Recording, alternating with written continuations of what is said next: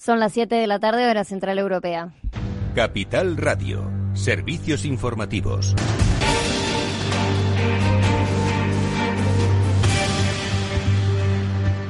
Buenas tardes. El Ministerio de Sanidad ha asegurado este lunes que España cuenta con 201 brotes activos y 2.289 contagios asociados a los mismos. Sanidad ha comunicado 4.581 infectados más desde el pasado viernes, 685 de ellos en las últimas 24 horas. Y seguimos hablando del coronavirus porque un estudio de la, del Instituto de Salud Carlos III informa que España solo detecta una media de tres contactos por cada positivo de coronavirus para hacer el seguimiento de la enfermedad. Este estudio se basa en todos los casos diagnosticados a partir del 11 de mayo hasta el 15 de julio. Sin duda es una conclusión bastante desoladora para España, ya que el rastreo de contactos es clave para evitar rebrotes y una segunda ola de coronavirus. Sin embargo, hay muchas diferencias entre comunidades. Canarias es la que tiene más capacidad de rastreo, con la localización de hasta 27 personas con las que ha estado en contacto un positivo en Andalucía, por ejemplo, se pueden detectar hasta 12. Sin embargo, en Madrid y Cataluña la situación es un poco más preocupante. La comunidad catalana, que está sufriendo una gran cantidad de los rebrotes, solo localiza dos contactos por cada contagiado y Madrid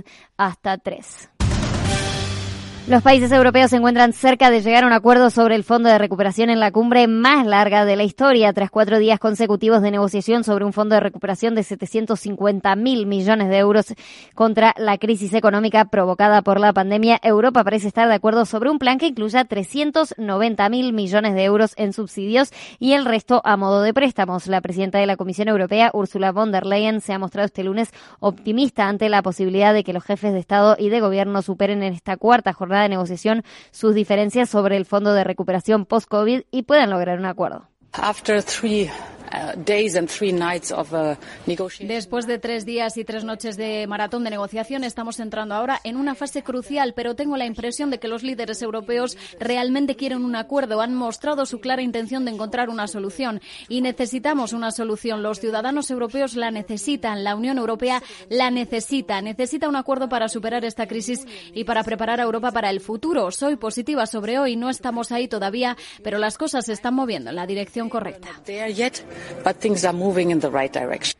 Los líderes europeos han reanudado la cumbre a las 16 horas tras haber negociado toda la madrugada hasta casi las 6 de la mañana, cuando acordaron un receso y encargaron al presidente del Consejo Europeo, Charles Michel, una nueva propuesta con el tamaño global del Fondo de Recuperación aún abierto, pero que reservará hasta 390 mil millones en transferencias. La canciller alemana, Angela Merkel, también ha calificado de progreso que el Consejo Europeo lograra elaborar el domingo por la noche el marco de un posible acuerdo para el fondo. Mientras tanto, Pedro Sánchez rechaza la demanda de los países frugales de que haya más recortes a las ayudas directas del fondo. En la que ya la cumbre europea más larga de la historia, Países Bajos, Austria, Dinamarca y Suecia, junto con Finlandia, insisten en reducir la parte de ayudas directas del fondo. Alemania y Francia, junto con España y otros países del sur, se niegan a que sea inferior a los 400.000 millones de euros. Sánchez ha dicho que la postura de España está siendo constructiva. También decir que durante estos días España ha mantenido una posición constructiva eh, con un objetivo claro, que era el tratar de llegar a un acuerdo. Y, hacerlo además con eh, una serie de activos, de atributos que me parecen importantes a la hora de poder llegar a ese acuerdo necesario para Europa y también para mi país, para España. En primer lugar, haciendo un ejercicio de diálogo, de escucha, antes y después del Consejo, hablando con todos los eh, líderes políticos, hablando también, sobre todo con aquellos países más menos receptivos, vamos a decirlo así. Claves del mercado. Miramos a Wall Street que está ahora en tono mixto. El Dow Jones retrocede un 0,11%, 26.643 puntos. El Nasdaq 100 ahora está arriba, un 1,78%, 10.834 puntos. Y al S&P 500 también lo vemos subir un 0,41%, 3.238 puntos. Vamos a mirar dentro del Dow Jones a Chevron Corporation que está cayendo un 1,03% a pesar de este acuerdo para comprar Noble Energy por 5.000 millones de dólares. También miramos algunas que están en positivo, como Microsoft está arriba un 2,79%, Bank of America también sube un 1,47% y recordamos, el IBEX 35 ha terminado en positivo un 0,51%, 7.478 puntos.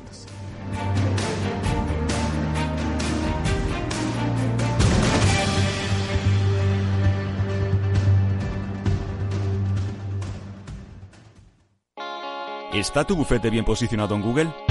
El 77% de usuarios buscan los servicios que necesitan Internet. Si no te encuentran a ti, encontrarán a tu competencia. En comunicación jurídica llevamos 20 años ayudando a dar visibilidad a empresas del sector legal. Web corporativa, estrategias publicitarias, marketing en redes sociales. Infórmate en comunicacionjurídica.com o en el mail info arroba comunicacionjurídica.com. Comunicación Jurídica. Hacemos visible tu despacho. Riesgo 6 de 6. Este número es indicativo del riesgo del producto, siendo 1 indicativo del menor riesgo y 6 del mayor riesgo. ¿Inviertes en bolsa? Con XTB puedes comprar todo tipo de acciones al contado por solo 0,10%. Invierte en acciones y ETF sin costes de custodia. Infórmate en xtb.es.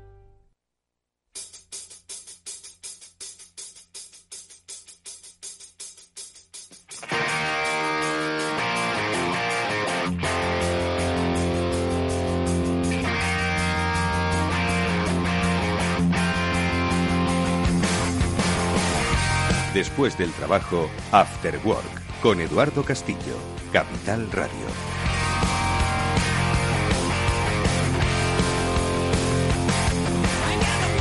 Efectivamente, hoy es nuestro programa de ciberseguridad, sí, no están las habituales sintonías, no os preocupéis, de ciberseguridad vamos a hablar en la próxima hora, pero hoy nos hemos querido dar este pequeño lujo homenaje porque eh, nos vamos de veraneo si es que nos dejan irnos de veraneo. Por lo menos hasta aquí termina la temporada de este Cyber After Work que ha estado con vosotros pues desde septiembre pasado tratando de acercaros la nueva realidad. Bueno, ya vivimos en dos nuevas realidades. Una es la de el coronavirus y la otra es la de la ciberseguridad. Y ojo que ambas van vinculadas porque la COVID ha hecho que nuestra relación con lo digital sea todavía más profunda.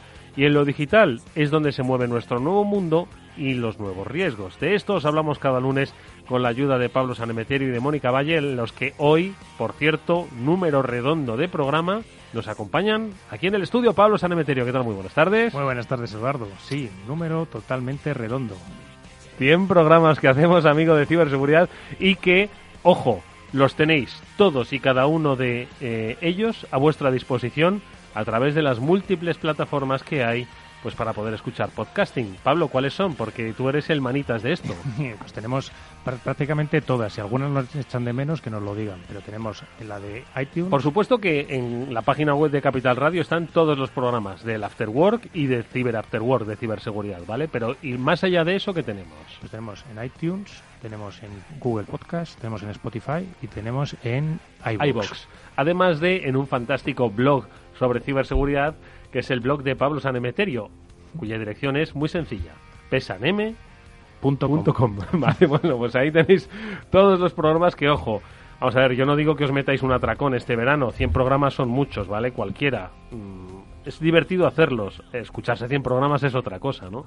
Pero yo creo que todos y cada uno de los programas que hemos desarrollado en, en estos dos años tienen eh, perfecta actualidad y perfecta validez. Ojo, es cierto que la tecnología cambia y la ciberamenaza y la ciberseguridad evoluciona, pero yo creo que todos y cada uno de los programas que hemos hecho, junto con Mónica Valle y por supuesto los amigos, los especialistas, podrían perfectamente tener validez si uno se dedica a escuchárselos este verano. Ojo, y que va a aprender un montón, ¿eh? Totalmente, va a aprender un montón de, sobre todo, lo amplio que es este mundo de la ciberseguridad, la cantidad de disciplinas y de temáticas que no hace falta ser, como siempre decimos, un, un super informático técnico que conozcas todos los ceros y los unos de, del mundo mundial para trabajar en ciberseguridad, ni conocerte todas las cosas técnicas de cómo funciona un ordenador, las tripas, sino hay un montón de posiciones que son pues de abogados, hay un montón de posiciones de riesgos, hay un montón de posiciones que no necesitas ser, si quieres, si me permite la palabra, un friki informático como soy yo, para, para estar en el mundo de la ciberseguridad.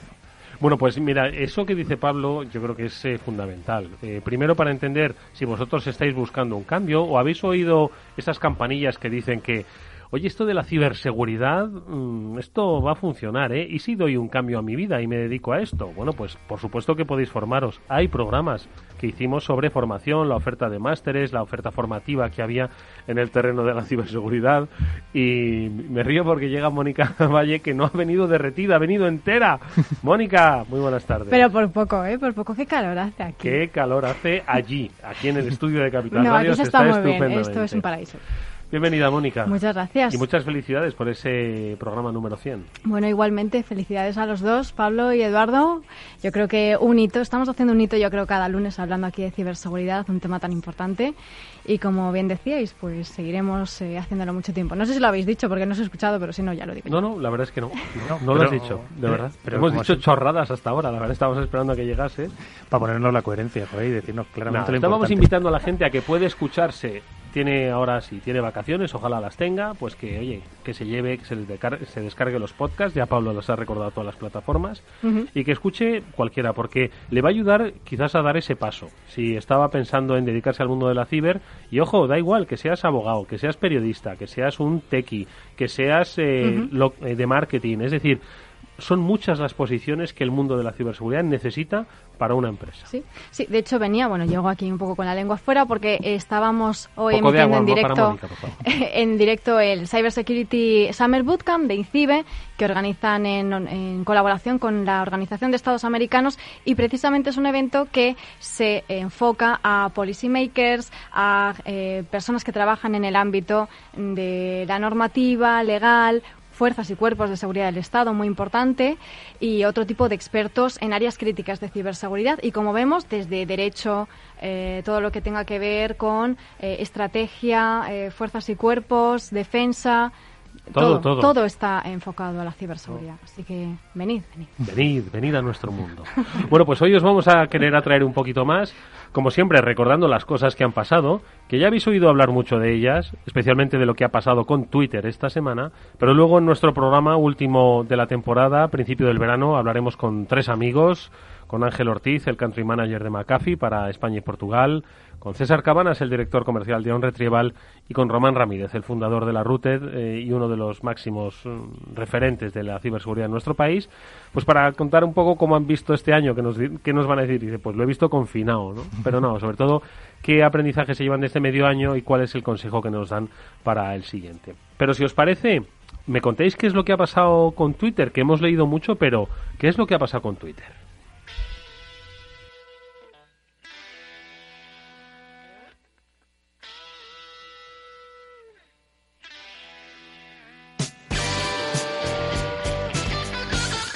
Yo creo que la noticia, la verdad es que podía haberse dado, bueno, podía no haberse dado, es lo que nos hubiese gustado, pero ya que se dio, podía haberse dado durante nuestro programa pasado, ¿verdad? Porque es que fue salir del programa, ¡pum! Justo. Y sale que Twitter ha tenido que suspender varias cuentas de gente muy significativa, como Bill Gates, como Elon como Musk, Joe Biden, como Elon Musk, ¿vale? Eh, pues gente bastante bastante... Sí, porque de hecho eran cientos de cuentas verificadas. Sí. Esa eh, es, uno de los factores por los que era todo personas, personalidades, ¿no? Digamos, de distintos ámbitos. Jeff Bezos, Bill Gates, Elon Musk y todas pues eh, fueron suplantadas a la vez. Bueno, Uber también, Twitter, también algunas de empresas. Fueron, porque, eh, ¿qué fueron? ¿Hackeadas? Es decir, ¿tomaron el control de las cuentas o fueron suplantadas? A ver. A ver, la diferencia yo creo que es muy sutil. Yo creo que es lo mm. mismo, básicamente. lo que hicieron... sutiles. básicamente lo que hicieron fue tomar el control de, las, de estas cuentas eh, suplantadas y pusieron mensajes como el estilo de si tú me das, eh, pusieron una wallet de Bitcoin y dijeron si tú ingresas aquí mil, mil dólares, nosotros te devolvemos el doble de todo lo que vayas metiendo. Y fue un tweet, o sea, tweets coordinados desde todas estas personalidades. Ten en cuenta Bill Gates, Jeff Bezos, Elon Musk, gente que dinero que manejan, no, Sí, y además todos los mensajes a la vez, que parecía que era una campaña, pues bueno, algo relacionado con la pandemia, con COVID y demás. Entonces, aquí factores clave a tener en cuenta. Primero que se dice que ha podido ser un insider, hemos hablado hace nada de los insiders, estuvimos hablándolo con Antonio Ramos de Lid, de la importancia que era controlar de alguna forma que los insiders no diesen información, eh, que si un empleado descontento, que si un insider... Que si algo de ingeniería social. Ingeniería social, lo de ingeniería social no lo hemos mencionado aquí nunca tampoco, ¿no? Entonces, bueno, se han mezclado una serie de factores, pero ha sido muy importante, además de que alguien interno a Twitter ha dado información confidencial que solamente una persona interna podría saber a esos ciberdelincuentes, y por otro lado que los propios empleados de Twitter se han, dejado, se han, caído en una trampa de ingeniería social y ahí es cuando ha, ha entrado todo el, todo el problema porque han conseguido acceder desde fuera a los sistemas de Twitter y, y ya pues se ha montado ahí la marimorena. Consiguieron acceder a herramientas de gestión interna de la propia plataforma, en la cual consiguieron modificar pues, la dirección de correo electrónico en la que puede recuperar la contraseña, por ejemplo, y a través de eso, pues yo ya, si consigo coger que la dirección de correo, por ejemplo, de Bill Gates, en lugar de ser la de Bill Gates arroba microsoft.com, sea la de Pablo Sanemeterio, pues consigo que me resetear la, la contraseña de, de, Twitter de Bill Gates y a partir de ahí ya puedo empezar Empiezo a manejar yo la, Sí, por daros el último, el, último, la última pieza de información que ha habido hoy, que lo ha lanzado el New York Times, dice que este hackeo masivo a Twitter, que fue obra de un grupo de jóvenes que no estaban vinculados con el crimen organizado, sino que estaban tomando unas birras y, y sí, no, no, exactamente, Que, que una persona a través de Discord, que es una plataforma de videojuegos donde también hay chat y demás, pues bueno, eh, pues una de estas personas dijo, oye, que queréis ayudarme a hackear a Twitter comunidad, pero orientado un poquito. Pero que no hay ningún gran país eh, tipo Rusia o China detrás. De, todas formas, eh, vuestra reflexión rápida sobre el antes y el después de esto, porque ya lo hemos hablado. Es decir, aquí estaban pidiendo dinero, pero si uno coge la cuenta, lo comentamos el otro día, de Real Donald Trump, que tiene 83 millones de seguidores y lo que implican ¿no? sus tweets, y dice cualquier cosa. Mm. En plan eh, timo del CEO, imaginaos que no se puede, no puede en, las, en la siguiente hora no puede responder a lo que sea. Eso pasó ya en su momento, lo hablaba con Luis Vicente la semana pasada, que, me recordaba un, caso que pasó con Associated Press. Ah, sí, con Obama. Con Obama, que, le secuestraron la cuenta a Associated Press y dijeron que había habido un atentado en la Casa Blanca y que Obama estaba gravemente herido. En ese momento que hizo el Dow Jones, para abajo. Se fue para abajo. Y luego, en cuanto se desmintió, para arriba. Pero ya habían comprado en la parte baja. Ya habían vendido, ya se habían puesto en corto, no sé diría Alberto Iturralde, se habían puesto en corto en su momento y eh, se habían comprado y habían comprado para ¿Será esta la noticia del año? ¿Cuál es la noticia del año? Ojo que todavía quedan seis meses. Como dicen algunos memes, dice, ojo que todavía quedan seis meses de 2020, ¿no? Pero para Ángel Ortiz, el country manager de McAfee, ¿cuál ha sido la noticia de estos primeros seis meses? No tiene por qué haber sido una noticia como tal, sino en el mundo de la ciberseguridad, enero comenzó y mm, estamos terminando julio. Ángel, muy buenas tardes. Hola, buenas tardes, Eduardo, Mónica, Pablo. Ángel, encantado de verte, bueno, de saludarte nuevamente. Hay que recordar que Ángel Ortiz, country manager de McAfee, nos ha acompañado eh, estos últimos meses, él y su compañía en este programa. Y te queremos preguntar, Ángel, un poco, bueno, pues esa valoración, ¿no? De, es cierto que el mundo ha cambiado y mucho, ¿no? Pero los ciberriesgos, yo creo que efectivamente no solo eh, no han cambiado, sino que se han potenciado derivado de esos cambios. Sociales, eh, sanitarios y, económicos. Entonces, ¿cuál dirías tú que es un poco tu balance de estos primeros seis meses y cuál es la, la, la digamos, las gafas que te vas a poner para mirar los próximos seis siguientes? Bueno, pues sí, sin duda han sido unos seis meses eh, atípicos, ¿no? Como, como nunca habíamos vivido. Y, bueno, había un, un, meme, ¿no? Que decía que, que, era lo que había hecho más por la transformación digital eh, de tu empresa, si la adopción de la nube, si los ciberriesgos o el coronavirus, ¿no? Y, decían, y, marcaban que el coronavirus. Pues eh, yo creo que, que esa es la, la realidad y me quedo con, con ese fenómeno. un poco a la fuerza Orcan y nos hemos visto obligados a hacer una transformación digital en pocos meses como quizás muchas empresas, eh, la gran empresa quizás no tanto, pero, pero la pequeña y mediana empresa pues no había hecho en, en varios años y, de forma acelerada. Con esa transformación digital eh, pues vienen nuevos ciberriesgos, evidentemente, y viene una nueva concienciación en materia de seguridad que debemos tener en cuenta. Y por repasarlos un poquito, ¿cuáles crees que son esos riesgos que tienen que tener en cuenta esas empresas a la hora de, dotar a sus empleados de, medidas de seguridad en el teletrabajo? Eh, bueno, pues en primer lugar, eh, lo, habéis comentado con, el caso de Twitter, ¿no? Eh, quizás el eslabón más débil está en el, en el usuario y, y en el control y, y, y la visibilidad sobre esos usuarios que están trabajando de forma remota y, que muchas veces incluso pueden estar conectados ya eh, no solo desde cualquier lugar, sino desde cualquier dispositivo que no sea ni siquiera de nuestra empresa. Eh, pues tener unas herramientas eh, capaces de darnos esa visibilidad sobre la actividad de los de los usuarios eh, con nuestros datos corporativos ¿no? y, ser capaces de securizar ese dato y de proteger ese dato esté donde esté eh, es eh, quizás el, la primera prioridad a la que deben enfrentarse los CISOs. Mm, Y Ángel, eh, has mencionado el caso de Twitter que estábamos hablando antes. Aquí eh, pues eh, se han mezclado factores como el insider que decíamos, la ingeniería social. ¿Hay alguna forma que, vosotros podáis ayudar o estéis ayudando a las empresas en este tipo de, casos concretos que se están dando y cada vez más? Muy buena pregunta esa de Mónica, la ingeniería social. Es decir, ¿cómo se lucha contra el timo de toda la vida, pero que tiene ese componente digital, ¿no? ese componente tecnológico, Ángel? Claro, pues eh, la, verdad es que es una muy buena pregunta porque, eh, como hemos dicho antes, el eslabón más débil muchas veces está en el usuario, pero la buena noticia es que sí que existen eh, técnicas o capacidades y tecnología para analizar de alguna forma el comportamiento de los usuarios y detectar anormalidades, ¿no? Lo que se conoce como User Behavior Analytics, ¿no? es decir, cómo se comporta un usuario eh, y, de forma habitual y si detectamos anomalías en ese comportamiento, pues que el sistema nos avise y tome medidas.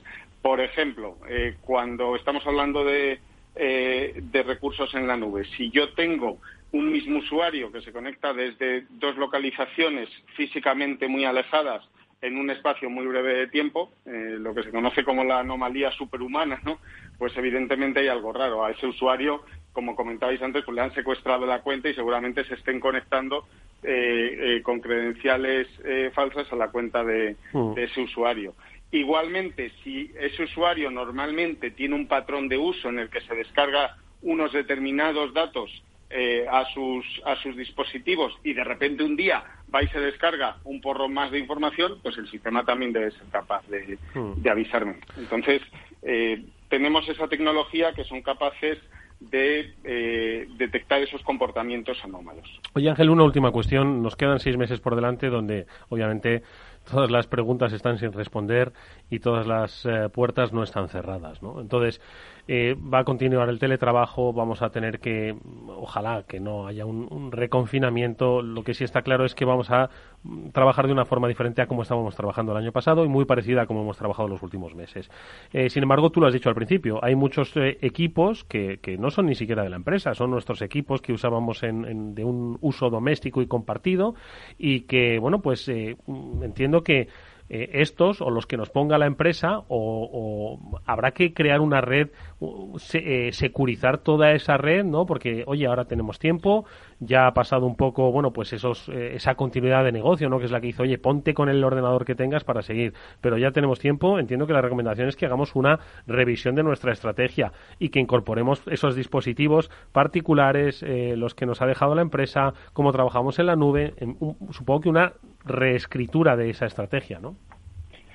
Exacto, y es que eh, además, eh, como tú has comentado, Eduardo, muchas muchos fenómenos han venido para, para, quedarse y el paradigma al que nos enfrentamos no es el mismo de antes. Eh, cuando hablas de configurar una red o de, o de securizar los dispositivos, nosotros preferimos hablar de securizar el dispositivo a la nube. Cada vez más nuestros datos de computación, nuestros recursos van a estar alojados en la nube, nuestros usuarios se van a conectar desde cualquier sitio, con lo cual la red en cierta manera es, ubicua, desaparece lo que es el perímetro de red que antes teníamos que securizar y ya no hablamos de PCs corporativos, como has comentado, sino de todo tipo de dispositivos, desde PCs, tabletas, móviles y no solo corporativos, sino personales.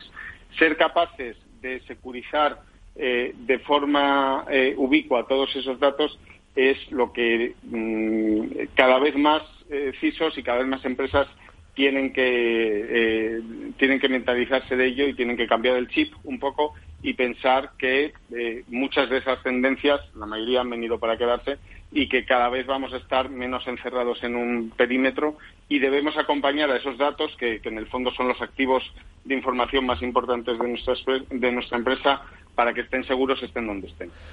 Bueno, pues ya sabéis lo que tenéis que hacer, empresas grandes y pequeñas, eh, si queréis eh, estar en un entorno totalmente seguro. Ojo, no se libra ni Elon Musk, no se libra ni Bill Gates, no se libra, eh, no se libra nadie. Exactamente, así que estad prevenidos. La recomendación que nos ha dejado Ángel Ortiz, country manager de McAfee, al que le deseamos un feliz verano, un espero feliz descanso Y a la vuelta, por supuesto, volveremos para ver cómo ha cambiado el mundo y si lo hemos protegido un poquito mejor. Ángel, muchísimas gracias. Muchas gracias a vosotros. Un abrazo.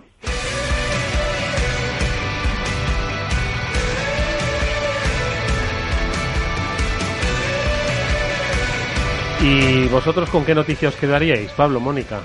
Ahora me dices la de Twitter, hombre. hombre, la, cercana y la reciente es la de Twitter. La verdad es que es difícil porque está siendo un año bastante, bastante complicado y además justo esta semana ha habido bastantes vulnerabilidades tanto en Microsoft, que ha sacado más parches para, si no me equivoco, eran 13 o 17 vulnerabilidades Por cierto, que hay que hablar de los de los que descubren vulnerabilidades, que nuestro invitado la pasada semana, Antonio eh, Fernández, Fernández eh, le han reconocido como un, un buen ¿Cómo se llamaba? Que se me olvida el... Bug Hunter. exactamente, Bug, Hunter. Bug Hunter. Que cazan bichos. Sí.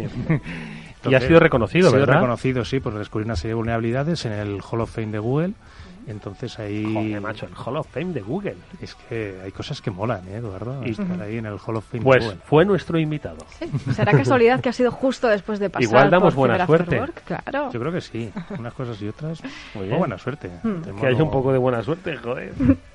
Pues ya que hablabais de noticias, eh, una de las primeras que comentamos cuando empezó, antes de empezar el confinamiento, eh, el ciberataque a EDP la eléctrica portuguesa. Ah, efectivamente. Eh, yo creo que fue... un robo de información. Pero es que luego creo que ha habido un culebrón además, que no tiene, vamos, no sé si tiene que ver, pero creo que han sido cesados presidente y, otro cargo directivo. No, no sé si lo leíste por cuestiones de carácter ya incontable y tal. ¿eh? Claro, suele pasar ya a posteriori, una vez que se, se, posan las cenizas, ¿no? Pues, pues claro, ¿no? Se va viendo, eh, se van depurando responsabilidades, allá cada uno su empresa y no nos metemos, pero claro, eso fue uno de los primeros casos en los que se utilizó el ransomware combinado con una técnica de, oye, yo te he robado información confidencial, si no quieres que que, la publique en Internet a disposición de todo el mundo y de tu competencia y de quien no quieres que la vea, pues tienes que pagarme, ¿no? Entonces, págame por todas partes para que no...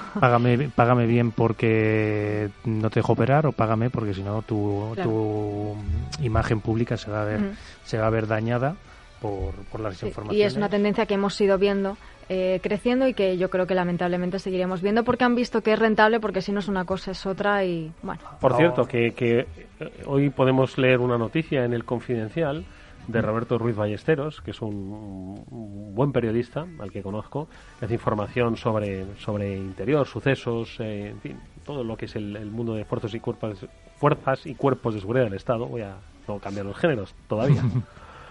y ha publicado una información sobre la detención eh, de una, banda organizada, una banda criminal, dedicada al timo del CEO. 17 personas detenidas y una de las cosas que destacaba en esos primeros párrafos, donde está lo mollar ¿no? de la información, es muchas de estas empresas no dijeron nada ni hicieron denuncia por un problema de reputación. Claro. Claro, y de vergüenza. Oye, que le pasó también a, a esta compañía grande Uber la que les pasan las mejores familias.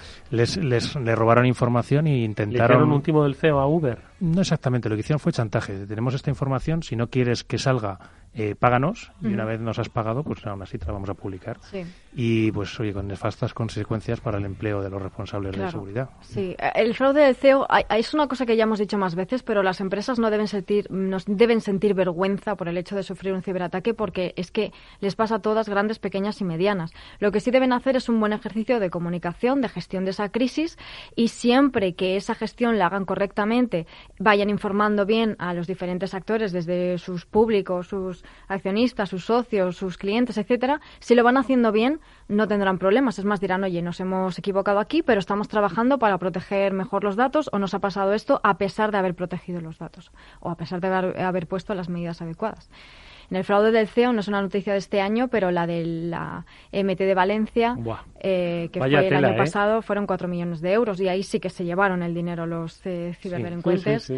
y, claro, pues, pues con concienciación y con formación, como hemos dicho siempre, también, también ayudamos. También ayudamos y ojo, denunciar siempre. O sea, que no les dé vergüenza denunciarlo en la, a la policía, que no piensen que por ello van a perder clientes. O sea, Twitter, por ejemplo, mismamente en esta crisis que está teniendo, está haciendo también un ejemplo de comunicación comunicación de todos los pasos que ha estado tomando, que ha estado tomando y cómo ha ido controlando y inicialmente pues oye, bloqueamos las cuentas verificadas para que esto no se siga pasando y cuando hayamos ido verificando qué es lo que ha ocurrido y sabemos que se pueden ir abriendo, las volvemos a abrir.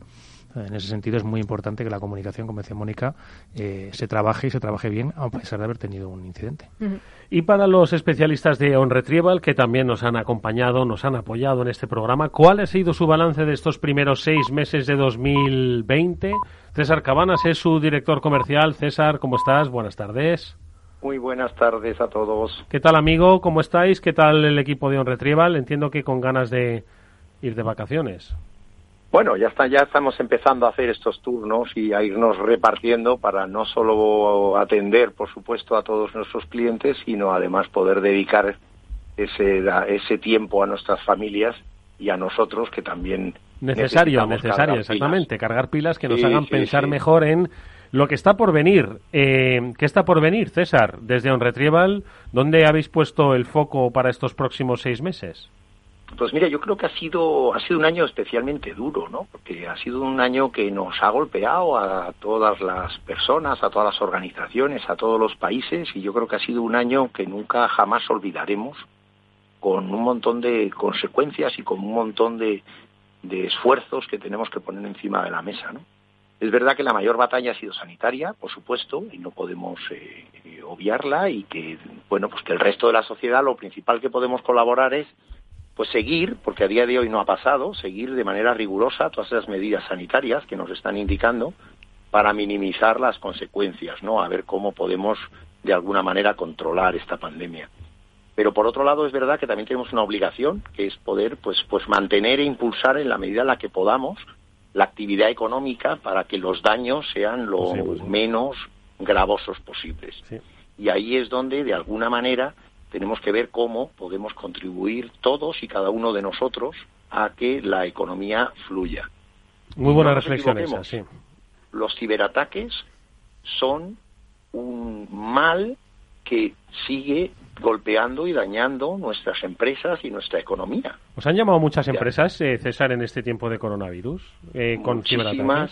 Nosotros hemos tenido, digamos, tres patas. Una pata era el cliente habitual de ciberseguridad que lo que hemos ayudado es en ese a reforzar a fortificar ¿no? Eh, mm. claro y a fortificar su teletrabajo. La segunda ha sido todas las empresas que se han sentido vulnerables y en un momento dado querían analizar auditar o investigar o poner medidas de seguridad. Y tristemente la tercera pata son los que han los que han sido atacados. Los que han sufrido un incidente de seguridad y, y cuando vienen realmente lo han sufrido Comentabais hace un momento lo de lo de la, trampa del CEO, que realmente eh, cómo, han, cómo está proliferando de una manera absolutamente exponencial. Nos estamos encontrando casos, muchísimos casos de empresas comprometidas con un problema añadido a nivel empresarial, que es que hay una factura que alguien ha pagado o un proveedor ha pagado o un cliente ha pagado a un proveedor y se genera una cosa que es muy grave, que es la duda entre a quién han engañado. Con lo cual se genera de repente una relación proveedor-cliente tensa, porque un cliente ha pagado una factura, pero tú le dices que tú no la has recibido, con lo cual el daño puede ir más allá del valor de la propia factura.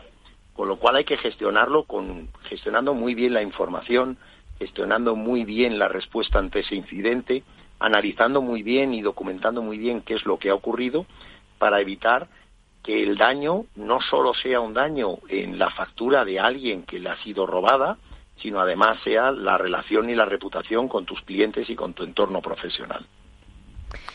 Y César, vosotros que además de trabajar con todo tipo de empresas, conocéis especialmente bien a las pymes eh, y también especialmente en el ámbito de la ciberseguridad, porque vosotros no solamente gestionáis su ciberseguridad, sino que también, bueno, pues las asesoráis, hacéis esa asesoría, como nos estuvisteis contando, gratuita para conocer, sobre todo ahora en el términos de teletrabajo, cómo están, ¿no? Esa imagen, primera imagen, esa auditoría para conocer cuál es su estado. Eh, ¿Qué es lo que habéis detectado durante durante estos meses analizando todas estas empresas y qué recomendaciones les dais? Pues mira, mayoritariamente lo que nos estamos encontrando es que las empresas no tienen una infraestructura de seguridad ni siquiera más elemental. Nosotros siempre les recomendamos que a nivel usuario, por supuesto, gestión de contraseñas, ojo con las contraseñas, ser muy precavidos y muy atentos tanto en la navegación como qué se recibe y a qué enlaces se van. Es que a nivel empresa le tenemos que facilitar a nuestros usuarios una, un ecosistema suficientemente seguro en el que poder trabajar. Y eso implica, pues, por supuesto, dar medidas para actualizar sistemas operativos y toda la parte de aplicaciones, y luego gestionar una infraestructura. Tenemos que facilitar unas conexiones seguras, una VPN cuando estamos trabajando en remoto para que entre dentro de nuestra infraestructura de seguridad y estén protegidos, y mantener concienciado al personal. Pero en el fondo, lo primero que recomendamos es, tienes que saber si estáis trabajando o no de una manera segura.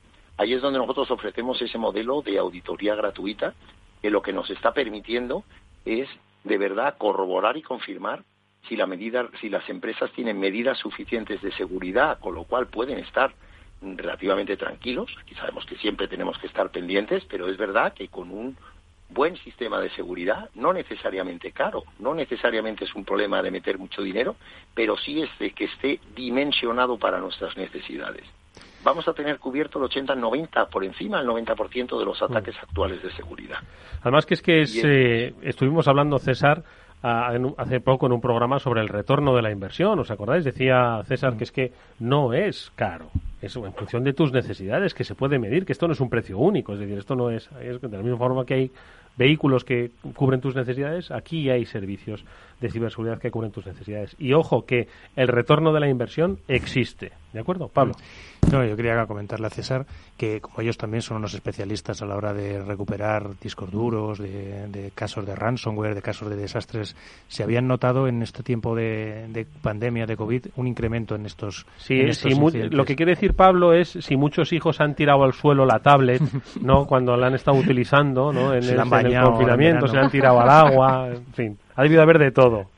Pues mira, a nivel recuperación es verdad que está habiendo un buen nivel de, flujo de operaciones.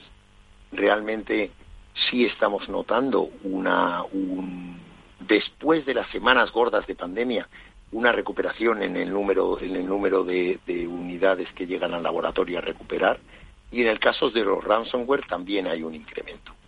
Siempre decimos que es mejor prevenir que curar. En el mundo del ransomware hay un porcentaje de ellos que puede, rescatarse parte de la mm. información, pero sabemos que hay un porcentaje que no se puede. El que diga que lo recupera todo, eh, no. Está mintiendo, amigos. De tener una cierta desconfianza, porque el 100% de éxito a día de hoy, tristemente, no lo consiguen. Los malos son malos, tienen muchos recursos, es un negocio muy lucrativo el del mal, y necesitamos poner todos nuestros esfuerzos para combatirlo.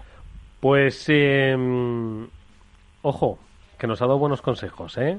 Mucho cuidado, no es muy caro, asesoraros, todos vamos a necesitar ciberseguridad en una medida u otra y cuanto antes lo hagamos, cuanto antes nos familiaricemos con ese entorno, antes vamos a entrar en un mundo que, ojo, va a ser obligatorio para todos. Cuando, cuando esa gran empresa, esa institución para la que trabajáis como autónomos, como pyme, os pida un certificado de garantía de seguridad eh, cibernética, igual os acordáis de este programa. O de especialistas como César Cabanas, director comercial de On Retrieval, al que os deseamos feliz verano, César. Muchísimas gracias. Muchísimas gracias. Y un fuerte abrazo para todo el equipo. Un abrazo para todos. Adiós.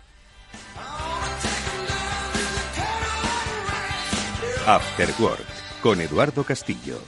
El Instituto Tecnológico Telefónica te forma en nuevas profesiones. Formación profesional oficial y 100% online. Consigue el título de técnico superior en desarrollo de aplicaciones web o en multiplataforma y aprovecha las prácticas en el grupo Telefónica o en empresas colaboradoras. Infórmate en institutotecnológico.telefónica.com. Matrícula abierta.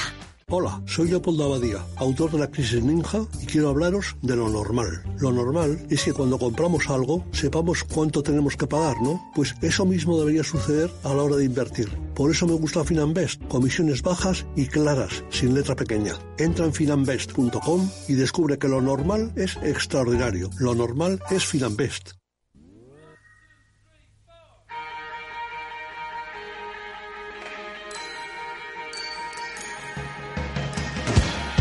Eduardo Castillo en Capital Radio, After Work.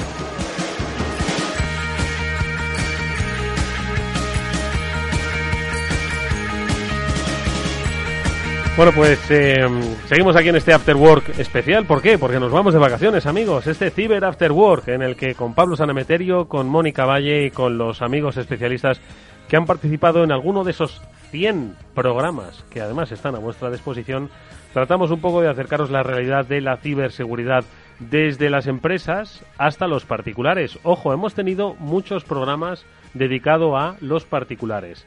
Eh, vuestros hijos, eh, antes lo decía Pablo, bueno, no lo decía, se lo, yo pensaba que lo iba a decir, pero no lo ha dicho. Vuestros hijos están con las tabletas todo el día, ¿no? Y además eh, han empezado una iniciación quizás algo temprana de lo que vosotros queríais, pero el confinamiento, el teletrabajo, etcétera, etcétera. ¿Sabéis dónde están navegando vuestros hijos? ¿Sabéis exactamente en qué páginas web se meten? ¿Cuáles son los contenidos que visualizan? Este es otro de los temas que hemos tratado con mucha recurrencia porque, ojo, ciberseguridad también es el control del, del que tienen nuestros menores pues a determinados contenidos que luego puede ir a peor, que Mm. puede ir a peor. Por supuesto, que luego puede ir en adicciones o puede ir en, en, en sitios inadecuados para su edad y, y los problemas que eso conlleva. Entonces hay que tener bastante cuidado con dónde navegan. La tecnología es algo muy bonito y es algo que tiene que estar cercano a los niños desde el principio para que puedan relacionarse con ella, para que vean eh, que es sencilla, que es fácil, que es amigable, que puedes conseguir muchas cosas con ella pero también, pues como todo en esta vida, no hay nada bueno y malo en absoluto, sino que tienes que tener también un poco de cuidado, igual que tú no le dejas eh, a un joven con 18 años el carnet recién sacado, le vas con la L de un año hasta que se vaya aprendiendo y acostumbrando, pues a los niños hay que ponerles también la L en Internet y hay que estar con ellos. Fíjate, es que eh, eh, me ha parecido muy curioso cómo hemos hablado de todos estos temas, ¿no? De la protección, de la concienciación del menor, pero nunca eh, nos hemos metido en el terreno de por qué no hay una asignatura en, en los coles, en los institutos, en las guarderías que se llame educación cibernética, es decir, que te enseñen a si te haces fotografías desnudo o desnuda, pues primero que te plantees por qué haces fotografías desnudo o desnuda, pero yo no me quiero meter ahí, sino luego eh, lo que supone el- la creación digital, esos contenidos digitales, entre otras cosas, o las amenazas o los insultos. Es decir, creo que tendría que haber una clase que va de, de- de, mm, comportamiento o ética digital, no sé, Moni.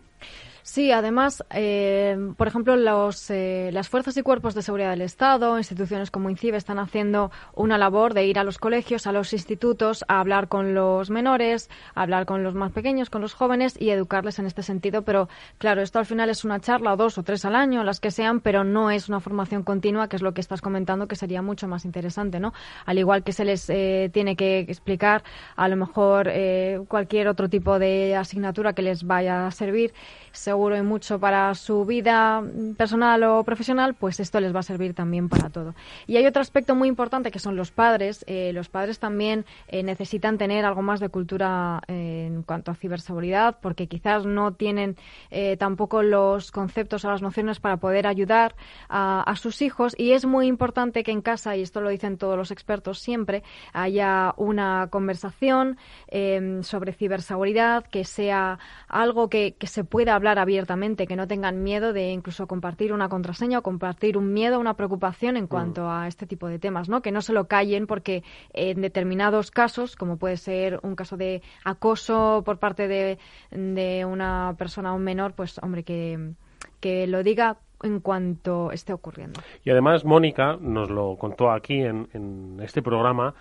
Eh, fu- fue una de las novedades ¿no? en materia de ciberseguridad y de protección a pues, tanto a menores como a, como a personas ¿no? que se veían afectadas por algún tipo de delito ¿no? vinculado con, las, con eh, eh, la acción digital, que es el número de teléfono, ¿no? el 017. ¿no? El 017, sí, es el número gratuito de ciberseguridad. En este caso están detrás todos los profesionales de INCIBE, que están todos los días del año.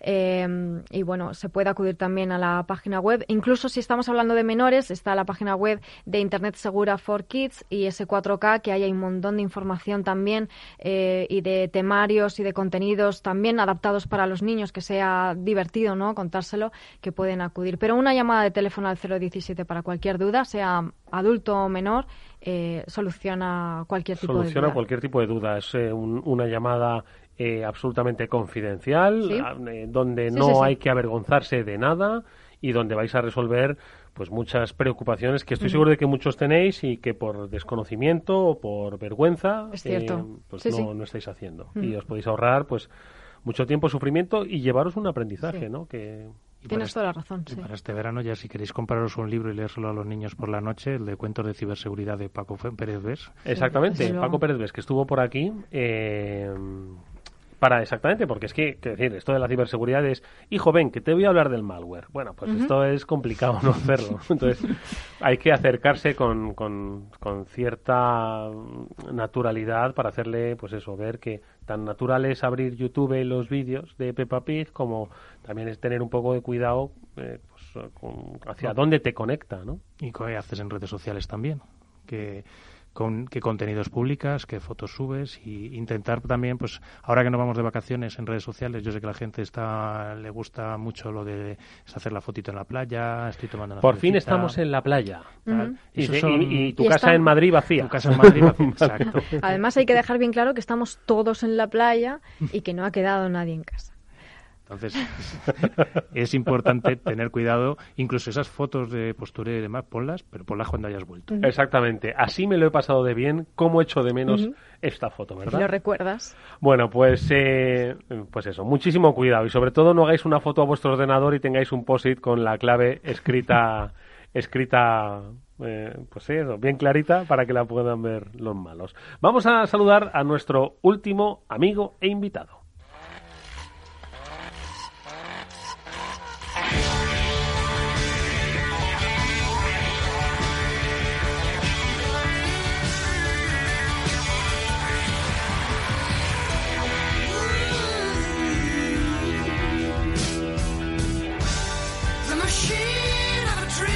Le llegan a decir a nuestro invitado que los primeros meses de 2020 iban a ser como iban a ser, igual se pensaba él los cambios que él mismo pues, produjo en su vida profesional. Pues ¿cuándo fue? ¿A principios de año también? Por ahí, por ahí. ¿Por ahí, por ahí? un, poquito antes. Un poquito antes, el año pasado, diría yo. Por lo tanto, bueno, pues si fue un poquito antes, ya tanto cambio tampoco le ha impresionado. Es, es difícilmente impresionable, eh, impresionable Román Ramírez, que es el fundador de la RUTE y uno de los referentes de la ciberseguridad de nuestro país. Román, ¿qué tal? Muy buenas tardes. ¿Qué tal, Eduardo? ¿Cómo estáis? Encantado de saludarte. Eres, digo, difícilmente impresionable, pero aún así, ¿qué te ha parecido lo que llevamos de 2020? Bueno, curioso, la verdad. Y sinceramente, a ver lo que nos espera para finalizar que yo creo que vamos a tener sorpresas desagradables, o sea que veremos. Vaya. Vaya, ten en cuenta que además la, ruta de Tola Román, ¿qué tal? ¿Cómo estás? La ruta nos pilló justo, antes, ¿eh? antes de empezar el confinamiento, justo antes de, todo el, mare magnum. Y la verdad es que, pues por suerte además están disponibles todas las charlas de, de esa conferencia para el que no se las pudiera ver. Tiene aparte de los 100 programas de After Work, unas cuantas charlas de Routed para ver. Vamos a hacer, es que es un máster, oye, si esto lo, lo, protocolizamos, es un super máster en ciberseguridad entre, entre el Cyber After War y la Router, salen genios de, esto, salen genios de la cosa. Oye, Román, eh, aparte de todos estos cambios ¿no? que ha producido el coronavirus en nuestro, en nuestro tiempo. En materia de ciberseguridad, eh, este año, insisto que todavía quedan seis meses y tú lo has dicho que podemos encontrar sorpresas. Pero a tu juicio, ¿por dónde van a ir los tiros en los próximos seis meses en materia de ciberseguridad? ¿El malware va a ser protagonista? ¿Vamos a ver otro tipo de cosas? Eh, no sé, ¿qué, qué, qué, te dice, ¿qué te dicen las señales? Pues lamentablemente, como ya hemos comentado muchas veces en el programa, eh, el malware, los secuestros de información e incluso los secuestros de organizaciones completas los vamos a ver aflorar y mucho. Y de hecho ya hemos estado viendo que ha, ido pasando a lo largo de estos meses, algunos apalancándose incluso con la idea del propio coronavirus, mensajes de phishing un poco más, más eh, personalizados en esa línea. Pero vamos, yo creo que lamentablemente vamos a ver más, más y más secuestros de organizaciones pues al estilo de lo que vemos con, pues, infecciones el Dridex o Emotets y veremos pues dramas gordos, porque yo creo que la gente no aprende la lección después de todo lo que está cayendo. Oye, Román, el concepto de secuestro de organizaciones es que es muy fuerte. Yo creo que pues, hemos visto cómo se habían secuestrado la información, un poco la operatividad de tal, eh, un poco el robo de información, pero hablar de secuestro de organización es como ya, mm, en fin, no sé, como otra dimensión del cibercrimen, ¿no? Bueno, Eduardo, pero es que si te paras a pensarlo, en el momento en que se te ha metido un adversario y tiene control de tu directorio activo, eh, realmente puede hacer prácticamente lo que quiera con tu organización. Se puede hacer pasar por quien quiera, puede mandar correos en nombre de quien quiera. Realmente, no sé si estuvisteis atentos un poco a lo que pasó con distintas ciudades estadounidenses, Baltimore, Filadelfia, etcétera, pero vamos, que no, no creo que sea muy exagerado ¿eh? decir que tienes el control de la organización en el momento en que te has metido dentro y llevas ahí un tiempito campando a tus anchas. Sí, además, eh, Román, decías que todavía no hemos aprendido y yo creo que es verdad, pero me gustaría saber tu opinión o tu visión de qué es lo que deberíamos cambiar, qué es lo que está fallando eh, para intentar que, bueno, minimizar en la medida de lo posible todo lo que está pasando. ¿Qué tal, Mónica? ¿Cómo estás? Eh, yo os diría una cosa que ya la comentamos en otro programa. ¿eh? Yo creo que cada vez es más necesario que haya algún tipo de responsabilidad penal o civil o incluso pues habría que ver sanciones del tipo que fueran para la gente que asume riesgo gratis. Entonces, el, problema esencial que tenemos en, en, el sector y en general, pues bueno, en cualquier tema que tenga que ver con asumir riesgo y luego no haya consecuencias es que la gente pone encima de la mesa cuánto me cuesta, cuánto es la sanción y si me renta no hacerlo no lo hago. Entonces el problema de fondo es que primero jugamos con humanos y los humanos lo que no son riesgos que, les estén quemando en ese mismo momento no los entienden porque el humano solo sabe valorar bien el peligro inminente todo lo que esté más allá en temporalidad o en consecuencias, pues es difícil que lo valoren. Si además a esto como añadido es que luego a nadie le pasa nada o no hay consecuencias por asumir riesgo gratis, pues entonces yo creo que hay que ser muy severos con este tema. Creo que hay que poner unas sanciones duras porque ya estamos hablando no ya de que haya una escalera metálica y al incendiarse se retuerza y no cumpla la normativa de incendios. Estamos hablando de que puedes tomar el control de una organización con unas consecuencias sobre la sociedad bastante graves. Y, más con el mundo al que vamos, que parece que todo va a estar hiperconectado. Entonces yo creo que hay que empezar a tomarse muy en serio que el que asume riesgo no lo puede hacer gratis. Y en ese momento veréis cómo cambia el panorama mundial. Porque el día que un CISO tenga que firmar algo cuya consecuencia sean dos años y un día o 400.000 euros, ya veréis qué poco van a firmar. No, además, justo estábamos hablando antes al principio del programa del caso de Twitter. Hemos visto también pues cómo determinadas cuentas no han podido tuitear, las han estado bloqueadas, etcétera, etcétera. Y en ese sentido, pues estoy de acuerdo con, con Román. Hemos hablado también mucho en el programa de las ciudades de Baltimore y de las ciudades de Riviera Beach en, en cuanto a casos de, ransomware. Pero esto era en cuanto a nivel de organizaciones. Pero y a nivel particular, Román, ¿cómo cómo conseguimos también que los particulares se, involucren o se preocupen también por la ciberseguridad, ya no solo de sus menores, sino de sus propios equipos del día a día. Mm. Aceptar y continuar, es, es lo, lo, aceptar y continuar, eso es lo Claro, ese es, el, ese es, el, problema esencial. Eh, yo creo realmente, y ya sabéis que tengo una postura bastante disidente ¿no? con esto, pero yo es que creo que la concienciación al usuario, primero, no sirve de nada, por lo que estaba comentando Eduardo, de aceptar y continuar, ¿vale? Porque al humano lo confrontas con que quiere hacer una cosa y le pones una barrera y va a dar igual toda la concienciación que hayas aplicado que superará la barrera pues por el camino más rápido. Entonces, en mi opinión, lo que tenemos que intentar hacer los que trabajamos en esto, los profesionales, es eh, no culpabilizar a la víctima. El usuario no necesita saber absolutamente nada de ciberseguridad. Estamos enfocándolo mal, en mi opinión. Y la pregunta es muy rápida. ¿Vosotros sabéis cómo funciona el sistema de distribución de agua? ¿Sabéis cómo funcionan las torres GSM para las estaciones bases? ¿Sabéis cómo funciona todo eso? Nadie sabe cómo funciona eso. ¿Por qué? Porque eres un usuario de ese servicio. Tú no tienes por qué conocer ese contenido, ni tienes por qué saber cómo funciona eso, ni tienes que saber si en la distribución de agua hay un candadito verde o no. Es que no, no es necesario. Tú lo único que tienes que saber es que cuando abras el grifo va a salir agua y creo que si seguimos enfocando toda la ciberseguridad pensando que tenemos que hacer responsable al usuario, pues la estamos enfocando mal. Entonces hay que trabajar en otra línea, en mi opinión, hacerla invisible e irrenunciable.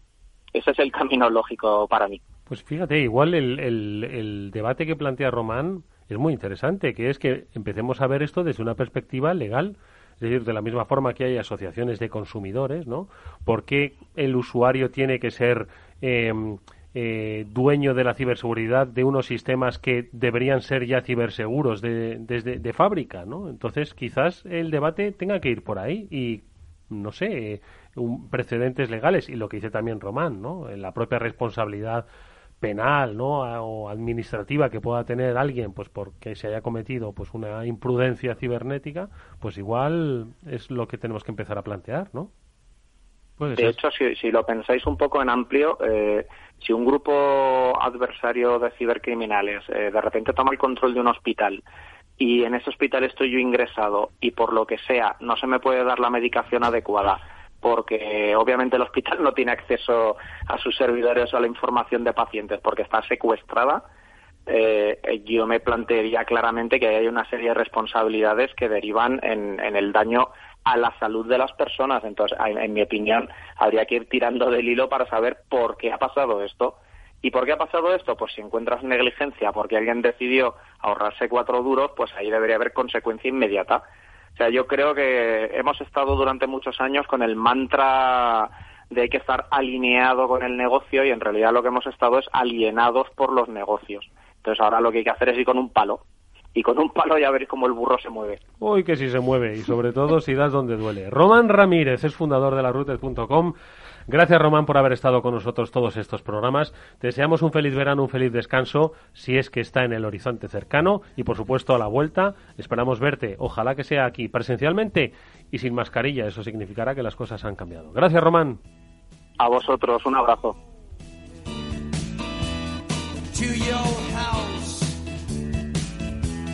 Bueno, pues amigos, nos quedan nada más que un par de minutos para ir despidiéndonos. ¿Qué hacemos?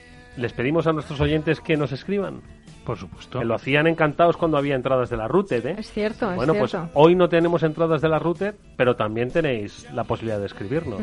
Escribidnos afterwork.capitalradio.es y decidnos qué os gustaría que os contásemos la próxima temporada, qué temas creéis que nos hemos dejado. Mira que hemos hecho 100. Eh, em, qué dudas tenéis o si os ha ocurrido algo o si tenéis un caso que creéis que deba ser comentado. afterwork.capitalradio.es. Por supuesto, siempre, si así lo consideráis, mantenemos vuestro anonimato, pero participad eh, ayudándonos a, pues un poco, ampliar, extender esta cultura de ciberseguridad. ¿Os parece bien? Me parece perfecto. Excelente, una idea excelente. Pues eso, hacedlo iba a decir, a partir de ya en agosto, ¿no? En agosto, idos a la playa, con cuidado, y al chiringuito si está abierto. Deseamos que haya una prontísima recuperación de la actividad económica porque al final todo está conectado. Y eh, cuanta más débil sea esa actividad económica, más riesgo va a haber en el terreno de la ciberseguridad. Pues nada, Pablo, Mónica, que Feliz verano. Eso sí, vámonos, ¿no? Eh, vámonos y a por otros 100 a la vuelta. A por otros 100 a la vuelta. Vamos a, recordarle a nuestros oyentes dónde están esos programas, Pablo. Pues están en todas las redes de podcasting que, que puedan imaginar. Es que Pablo es el único tío que conozco que tiene todas las aplicaciones de las redes de podcasting en su móvil. Básicamente ¿eh? se puede decir, imagina una plataforma de podcasting. Ahí está. Ahí está. Hay una que he encontrado que no lo tenemos todavía, la pondremos este veranito. Ah, iBox, Spotify iTunes y Google Podcast. Y por supuesto en capitalradio.es o en la web pesanm.com. Vamos a Nemeterio y Mónica Valle, amigos, que descanséis y que tengáis un felicísimo verano. Igualmente. Igualmente, Eduardo. Y a ustedes nos vemos mañana para los que continuáis con el After Work y a los que nos seguís en la ciberactividad, pues eso, a través de las redes y si no ya, en septiembre. Néstor Betancor gestionó técnicamente el programa. Os habló Eduardo Castillo. Adiós.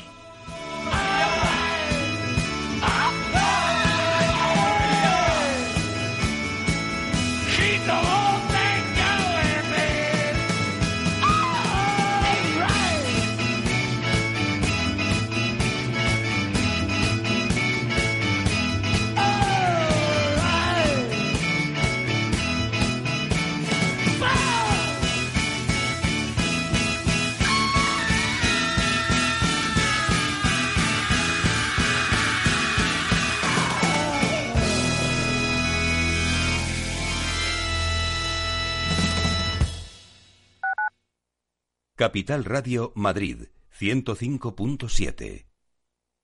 Soy de Buitrago del Lozoya y quiero hablaros del pueblo, pero no del mío, sino de Chinchón y de su preciosa plaza, y de Rascafría y su imponente monasterio del Paular, y de Patones, que se come de cuento, y del queso de Colmenar de Oreja, y de las campanas de Torrelaguna, y del castillo de Manzanares el Real. Y ya que hablamos de castillos, también de mi pueblo, de Buitrago. Estas vacaciones, en las 11 villas de Madrid, estamos deseando verte y que nos veas. Ven a redescubrirnos, porque juntos somos un mejor Madrid. Comunidad de Madrid. Ahora más que nunca tienen un propósito. Marta, Pedro, Lucía. Seres extraordinarios que con pequeños gestos, como cerrar el grifo mientras enjabonan, cuidan el agua. Únete a ellos. Descubre tus superpoderes en canaldeisabelsegunda.es. El poder está en tu mano. Cuidando el agua, cuidamos de todos. Canal de Isabel II. Capital Radio. Siente la economía.